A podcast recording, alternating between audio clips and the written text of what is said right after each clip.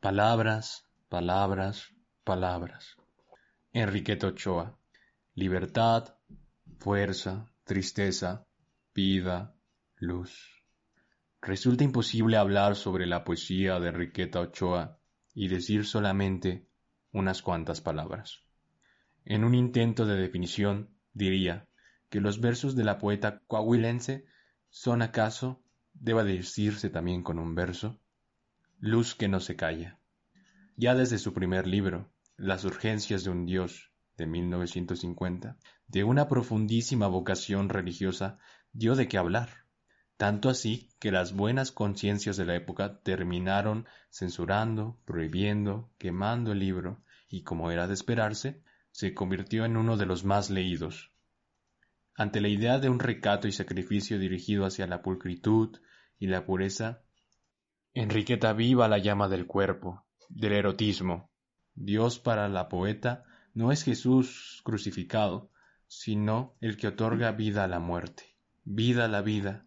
Dios, pues, está en la resurrección de Lázaro, sobre el agua por la que camina y en los dulcísimos besos del cantar de los cantares. Su visión poética se deslinda de una tradición de versos medidos y rimados, para abrir un camino hacia un verso liberador y liberado, de imágenes poderosas, quizás valga la pena decirlo. Enriqueta Ochoa construye en pocas palabras lo que no alcanza el diccionario entero, cambia el mundo de quien contempla sus poemas a una simple imagen, misma que golpea el pecho con dulzura, como un sol, o con furia, como un rayo. Según Jorge de la Parra, Enriqueta mostraba la siguiente imagen. Los árboles juegan a la pelota con el viento. ¿Acaso no impresione al inicio? Pero hay que pensarla, sentirla, saborearla.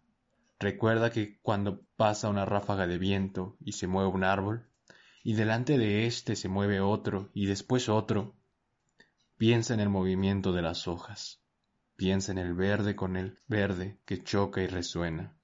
Ahora imagina unos niños o niñas mientras juegan paseándose una ancha pelota de la una a la otra. Imagina que las hojas son sus ojos que se abren y cierran. Imagina que el sonido de una rama con otra son sus risas que se expanden. La imagen posee tal potencia que quien mire de nuevo unos árboles alborotados por un aire que pasa, no verá nada de eso, sino un juego de niños y niñas que ríen mientras pasan la pelota.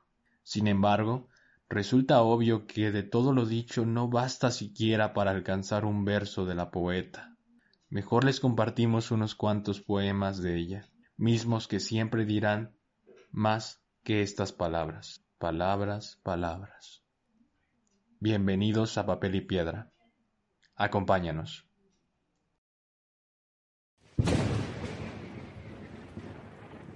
Ya me voy.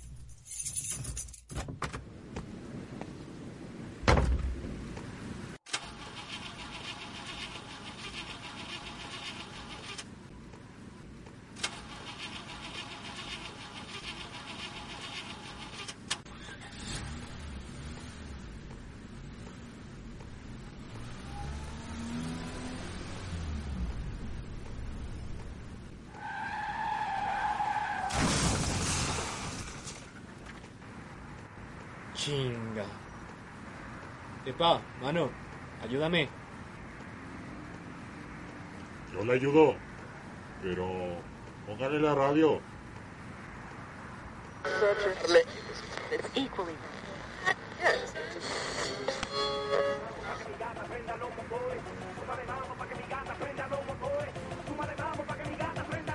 ¿No tiene otra con más ritmo, por favor? Espéreme, aguante.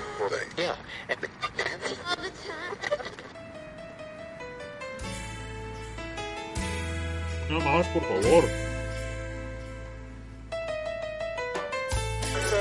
El programa de los chamacos esos. Está bien, perrón.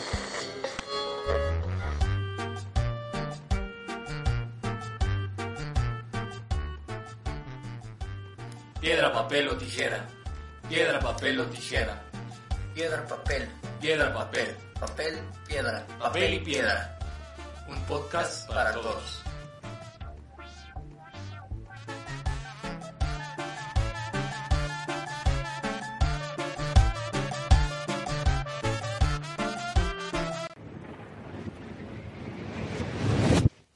El hombre, para Venceslao Rodríguez. ¿Qué ha visto el hombre? Nada. Ciego y desnudo llegó, desnudo y ciego se irá del polvo al polvo. Un gesto de ternura podría salvar al mundo, pero el hombre jamás bajó los ojos a ese pozo de luz. Llorarás, le dijeron, mas no es fácil llorar. Llorar es desprenderse, irse en ríos de uno, y el hombre solo sabe devorar y perderse. No conoce más muros que los que cercan su ciudad en sombras, y hasta allí ha bajado a envejecer, a morir en sí mismo, a sepultarse testarudo, mientras la soledad circula por su cuerpo como el viento por una casa en ruinas.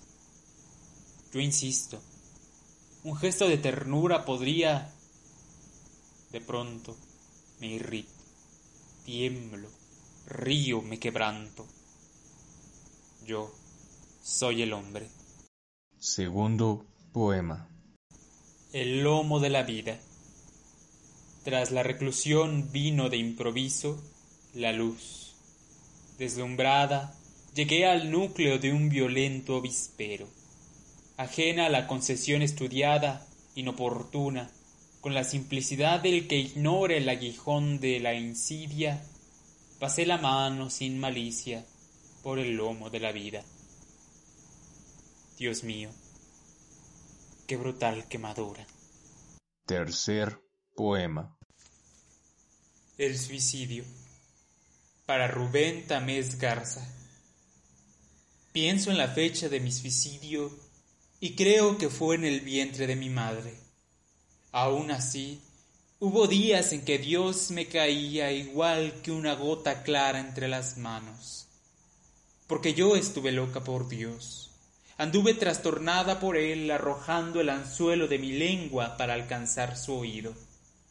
Su fragancia penetraba en mi piel, palabras que no alcanzo a entender, que no voy a entenderlas quizá. Aprendí muy tarde a conocer varón, lo sentí dilatarse con toda su soledad dentro de mí. Fue una jugada turbia, un error sin caminos. Fue descender al núcleo fugaz de la mentira y encontrarme, al despertar, rodando en el vacío bajo una sábana de espanto. Fue lavarle la boca a un niño con un puño de brasas por llamar natural a lo prohibido, por arrastrar con cara de mujer madura ese carro de sol inútil, la inocencia. Fue arrancarte las uñas de raíz, arrastrarte, meterte en la oquedad de la miseria, abofetadas por el ojo hecho llama sombría del demonio. Cuarto poema. El tiempo caducado. Para Luis G. Basurto. Qué horrible es llegar tarde. A todo sitio, tarde. No sé si estoy despierta o si he perdido el alma entre el granizo mudo bajo el que duermen apretados mis muertos.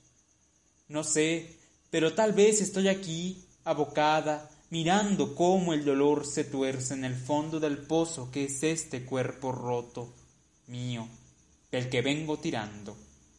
El toro de mi sangre muge y un golpe de martillo me salta a la cabeza. Estoy ciega, ciega, ciega. Sí, ya sé que hay una calle para el amor, un rincón para la ternura en donde está la luz creciendo. Desde niña he oído ese pregón y he ido tacteando, husmeando, lamiendo cada losa hasta sangrar la lengua, hiriéndome en los muros. Pero mentira, no hay calle, no hay rincón, no hay salida. Desde el pretil del pecho, desde la punta de la palabra que persiste en salir o estallarme dentro, agito los brazos encrespados. Mi boca es un amargo bramido, y aquí estoy. No sé si estoy despierta, pero me duelen estos dos ojos de cristal vacío, estos dos ojos de luna fría, que nunca encontraron el camino donde la luz crece, donde el amor camina. Quinto poema. Para evadir el cierzo de la muerte que llega. para Martín Reyes Baizade.